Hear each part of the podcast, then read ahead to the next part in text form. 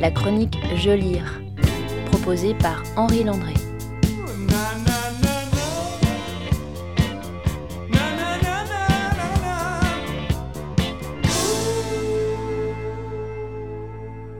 C'est la chronique Je lire et cette semaine, Je lire et j'achève tout juste la bande dessinée qui a obtenu le Fauve d'Or du meilleur album au dernier festival d'Angoulême en mars 2022. Il s'agit d'une bande dessinée du Brésilien Marcelo Quintanilla intitulée Écoute Jolie Marcia, publiée chez les excellents Ça et Là, une maison d'édition spécialisée dans la traduction d'auteurs étrangers, avec notamment déjà à leur actif euh, les cinq livres précédents de Marcello Quintanilla, auteur né en 1971 dans l'état de Rio de Janeiro, qui depuis l'orée des années 2000 vit à Barcelone. Pourquoi je lis cette bande dessinée? Pas seulement parce qu'elle a eu euh, un prix à Angoulême, mais aussi tout simplement parce que ce vendredi même, à partir de 19h à la librairie La Vie devant soi, rue du Maréchal Joffre à Nantes, eh bien, L'auteur est présent pour parler notamment de cette bande dessinée Marcello Quintanilla et j'aurai le plaisir de m'entretenir avec lui. Et nous parlerons évidemment de son travail en bande dessinée plus largement, mais surtout de cette œuvre-là qui spécifiquement marque un tournant un peu dans son travail, notamment par le traitement graphique et les couleurs. Il s'agit donc d'une bande dessinée tout à fait contemporaine et presque quotidienne, si le quotidien rude des favelas de Rio euh, pourrait être quelque chose d'assez banal.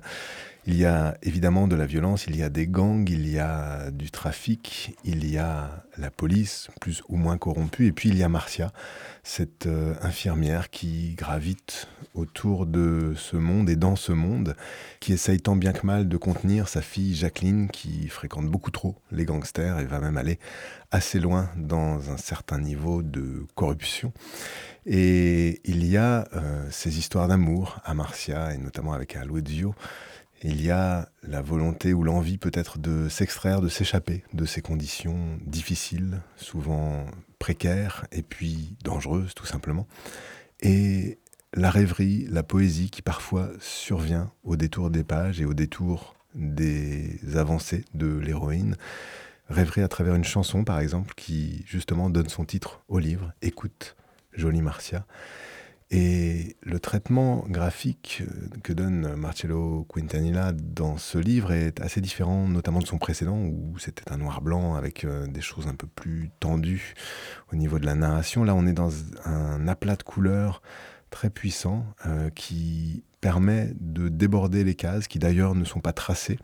La bande dessinée est réellement conçue avec des séquences, des cases et des dialogues, mais aucun traçage au cordeau, aucune règle là-dedans. Il y a quelque chose d'assez flottant et les couleurs amènent, si ce n'est une douceur, en tout cas une atmosphère tout à fait particulière à ce livre qui pourtant traite d'éléments assez brutaux et violents.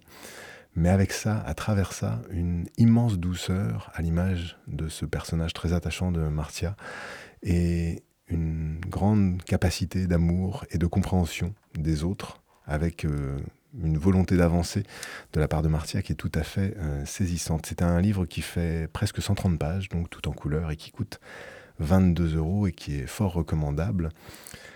Écoute Jolie Marcia de Marcello Quintanilla aux éditions Saella. Et donc, l'auteur, je vous le rappelle, est présent ce soir même à 19h à la librairie La Vie devant soi, rue du Maréchal Joffre, ce vendredi 17 juin.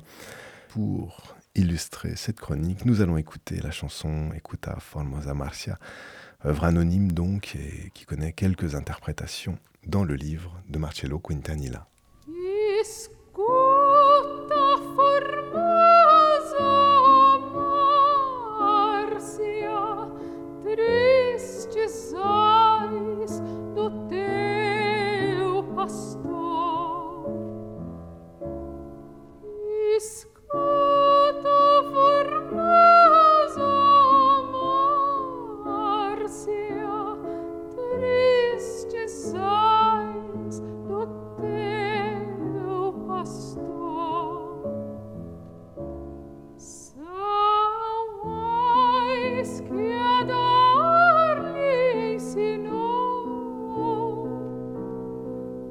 to.